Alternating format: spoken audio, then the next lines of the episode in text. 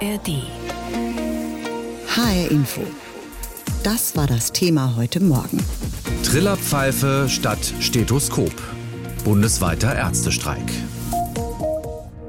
Wer heute zum Arzt will, der wird größtenteils vor verschlossenen Praxen stehen, denn den Ärzten geht es nicht gut. Also nicht gesundheitlich. Sie fühlen sich von der Politik einfach schlecht behandelt und beklagen zu geringe Vergütung und bürokratischen Mehraufwand. Und deshalb beteiligen sich viele Haus- und Fachärzte an einem Protesttag. Und das eben nicht nur bei uns in Hessen, sondern in ganz Deutschland. Dazu haben die verschiedenen Berufsverbände aufgerufen, um auf die derzeitige Gesundheitspolitik aufmerksam zu machen. Herr Inforeporter Daniel Michael Bresser wollte mehr zu den Protestgründen wissen und hat mit einem Hausarzt im nordhessischen Grebenstein gesprochen. Schon vor der Eingangstür der Gemeinschaftspraxis von Dr. Christoph Klaus wird der Protesttag sichtbar.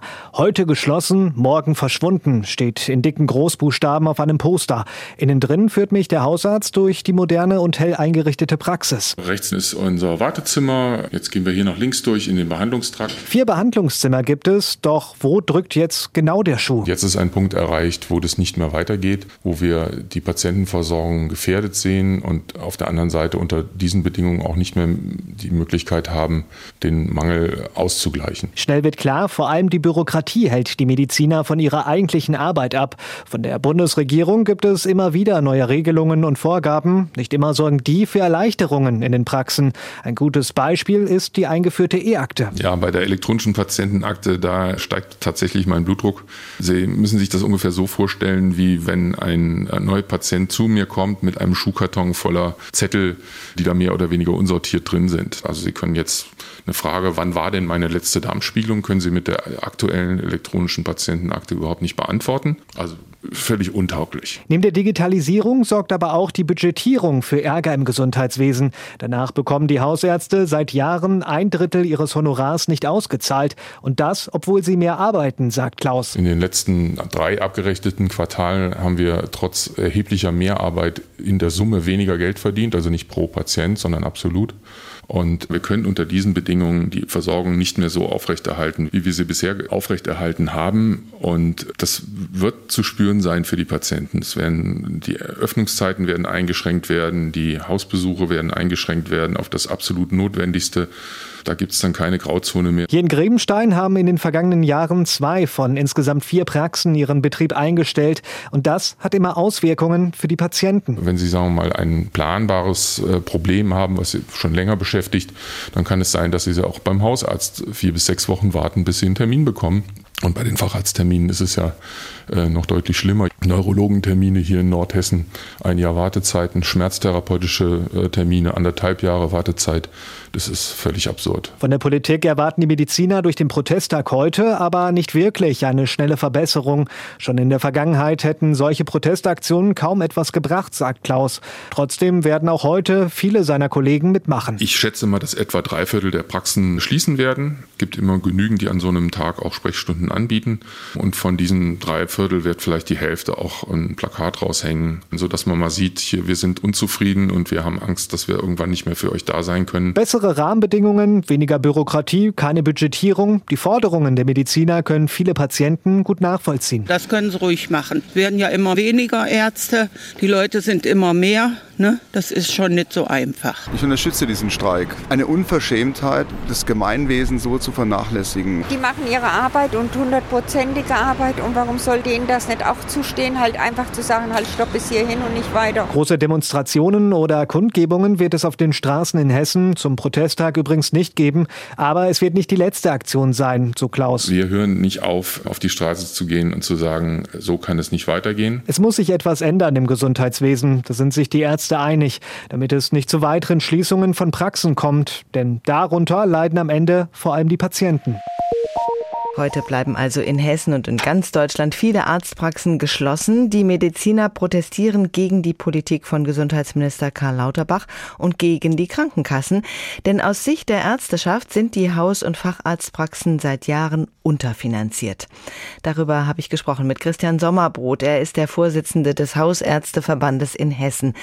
Herr Sommerbrot, Sie fordern unter anderem ein Ende der Budgetierung und mehr Geld für die ambulante Versorgung, die Aufhebung der Budgetierung Budgetierung der Honorare im hausärztlichen Bereich ist ja im Koalitionsvertrag sogar vereinbart. Karl Lauterbach hat mehrfach betont, dass die von Ihnen geforderte Endbudgetierung kommen wird. Warum protestieren Sie trotzdem? Naja, weil die Entbudgetierung nicht kommt. Also es ist zwar ein im Koalitionsvertrag beschrieben und es sind auch schon mehrere Versprechungen, aber es ist letztendlich keine Umsetzung erfolgt.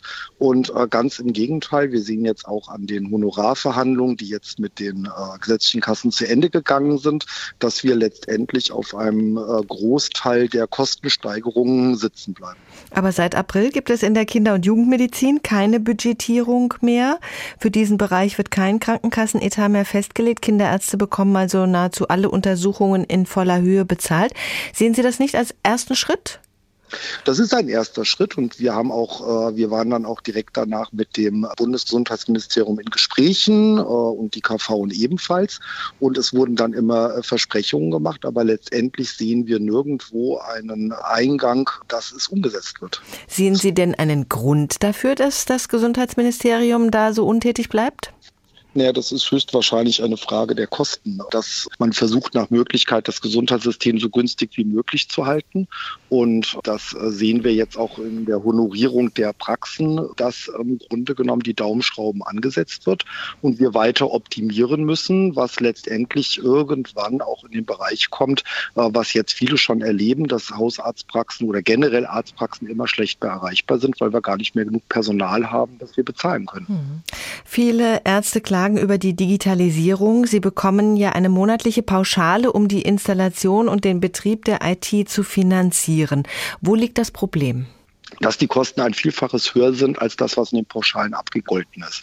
Also letztendlich ist es so, dass äh, wir jetzt einen Servicevertrag äh, mit unseren Softwarefirmen abschließen müssen und dieser Vertrag beinhaltet genau die Kostensteigerung, die wir jetzt über den Vertrag bekommen als IT-Pauschale. Aber das Spannende ist halt eben, wenn ich jetzt in meiner Praxis ein Problem habe und ein Servicetechniker zu mir in die Praxis kommen muss, das muss ich alles selber zahlen. Hm. Digitale Anwendungen wie das E-Rezept würden nicht zum Laufen kommen, bemängeln Ihre Kollegen. Das Bundesgesundheitsministerium sagt aber, die Nutzung nehme stetig zu. Wo liegen denn die Schwierigkeiten da aus Ihrer Sicht? Die Schwierigkeiten liegen darin, dass wir ähnlich wie bei der EAU oder dem ERATS-Rezept nichts anderes gemacht haben, als einen Papierprozess zu computerisieren. Da ist noch nichts von einem digitalen Schritt und einer, einer Weiterinnovation der Prozesse, so dass das äh, Problem, dass sowohl das E-Rezept wie auch die EAU in den Praxen viel, viel umständlicher und letztendlich mehr Zeit brauchen und damit keine Innovationen in der Praxis sind. Wofür steht EAU? Die elektronische Arbeitsunfähigkeitsbescheinigung. Ah, okay. Ich bin so selten arbeitsunfähig, deswegen.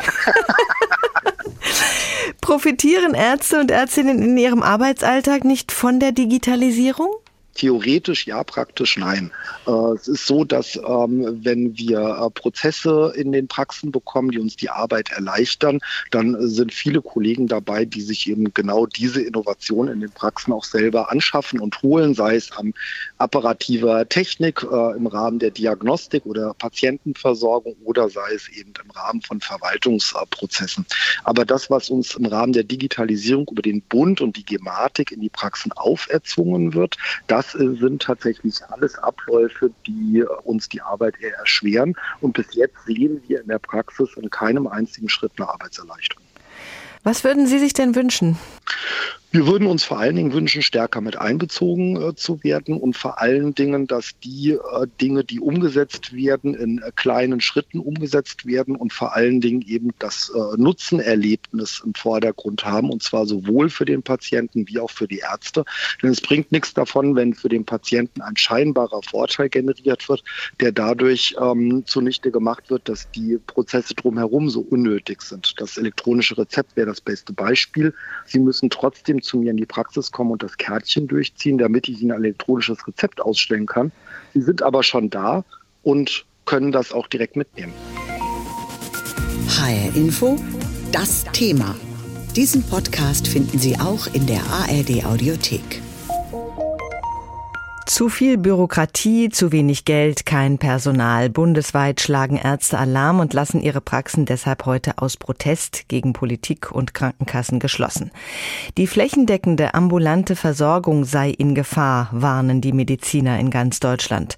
Worum es genau geht bei den Protesten, darüber habe ich gesprochen mit Professor Boris Augurski. Er ist Gesundheitsökonom an der Universität Duisburg-Essen. Die niedergelassenen Ärzte werfen Gesundheitsminister Lauterbach ja vor, er sei ein Krankenhausminister, dem die ambulante Versorgung schlichtweg egal sein. Herr Professor Augurski, was halten Sie von diesem Vorwurf? Ja, also dass wir jetzt im Moment in einer ganz großen Vorbereitung einer Krankenhausreform stehen, das ist richtig. Fokus ist Krankenhausreform. Allerdings wird eben so eine Krankenhausreform durchaus auch für den ambulanten Bereich große Veränderungen nach sich ziehen können. Aber man muss mit irgendwas anfangen und der Fokus ist tatsächlich Krankenhaus. Die Ärzte fordern ein Ende der Budgetierung und mehr Geld für die ambulante Versorgung. Wie viel der Probleme im niedergelassenen Bereich ließen sich denn über das Geld in den Griff bekommen? Also Geld ist natürlich immer wirksam, wenn man gewisse Anreize setzen möchte, wenn es Probleme gibt, die man beheben möchte über solche Möglichkeiten. Aber ich glaube, wir haben ja ein fundamentaleres Problem. Das ist, dass uns allmählich der Nachwuchs ausgeht, also Fachkräfte im ärztlichen, im pflegerischen Bereich und wir älter werden. Und das geht jetzt rasant voran. Und wir müssen weniger darüber nachdenken, was können wir alles noch ausdehnen. Wir müssen uns die Frage stellen, was brauchen wir? Was brauchen wir wirklich? Was hat auch einen Nutzen für die Patienten? Da müssen wir genauer hinschauen. Sie haben bestimmt schon genauer hingeschaut. Was sind denn die drei wichtigsten Dinge aus Ihrer Sicht? Also äh, man kann sicherlich mal prüfen, das ist auch viel Datenarbeit natürlich. Was kosten uns gewisse Leistungen? Was bringen sie in der Versorgung? Also es werden zum Beispiel auch immer häufig umfassende, teure Laboruntersuchungen gemacht? Braucht man die immer im Einzelfall? Welche Screening-Maßnahmen brauche ich? Da gibt es verschiedene im Bereich Mammographie, Prostatakrebs. Brauchen wir das in dem Ausmaß? Helfen die? Helfen sie nicht? Da gibt es neuere Studien, die muss man sich anschauen. Also genauer hinschauen, was brauchen wir und das dann auch gut bezahlen. Eine weitere Forderung ist die Wiedereinführung der sogenannten Neupatientenregelung. Sie hatte ursprünglich dafür gesorgt, dass Arztpraxen unabhängig von der Budgetierung mehr Geld bekommen, wenn sie neue Patienten aufnehmen.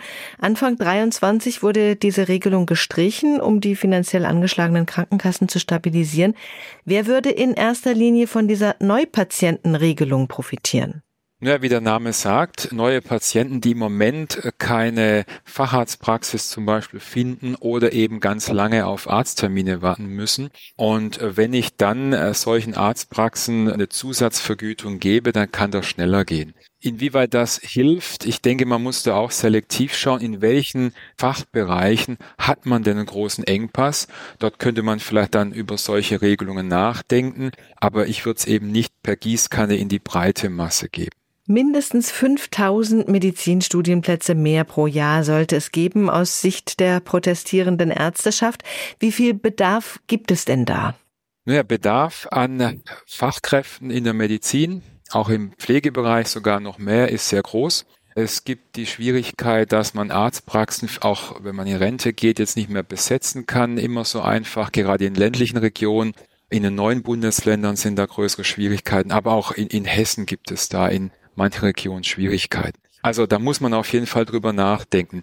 Inwieweit man allerdings jetzt von dem knappen Nachwuchs rekrutieren kann, denn alle Branchen suchen ja händeringend Fachkräfte, ist offen. Ich würde erstmal reinschauen und immer die Frage stellen, welche Leistungen brauchen wir in der Medizin? Können wir da eine gewisse Selektion treffen, ohne jetzt Einschränkungen in der Versorgung in großem Ausmaß vorzunehmen, sondern immer dort zu fragen, wo ist ein hoher Nutzen, wo ist er nicht? Und was ganz wichtig ist, wir haben eine Menge Bürokratie im Gesundheitswesen, Dokumentationspflichten aller Orten, im Krankenhaus, in den Arztpraxen. Es gibt zum Beispiel eine Untersuchung vom Marburger Bund, die haben gesagt, wenn wir die Bürokratieaufwendungen halbieren könnten, dann würden schon dadurch 13.500 ärztliche Vollkräfte jetzt hier im Krankenhaus frei. Aber das ist schon eine Menge. Da reden wir nicht nur über 5.000 Plätze. Diesen Podcast finden Sie auch in der ARD Audiothek.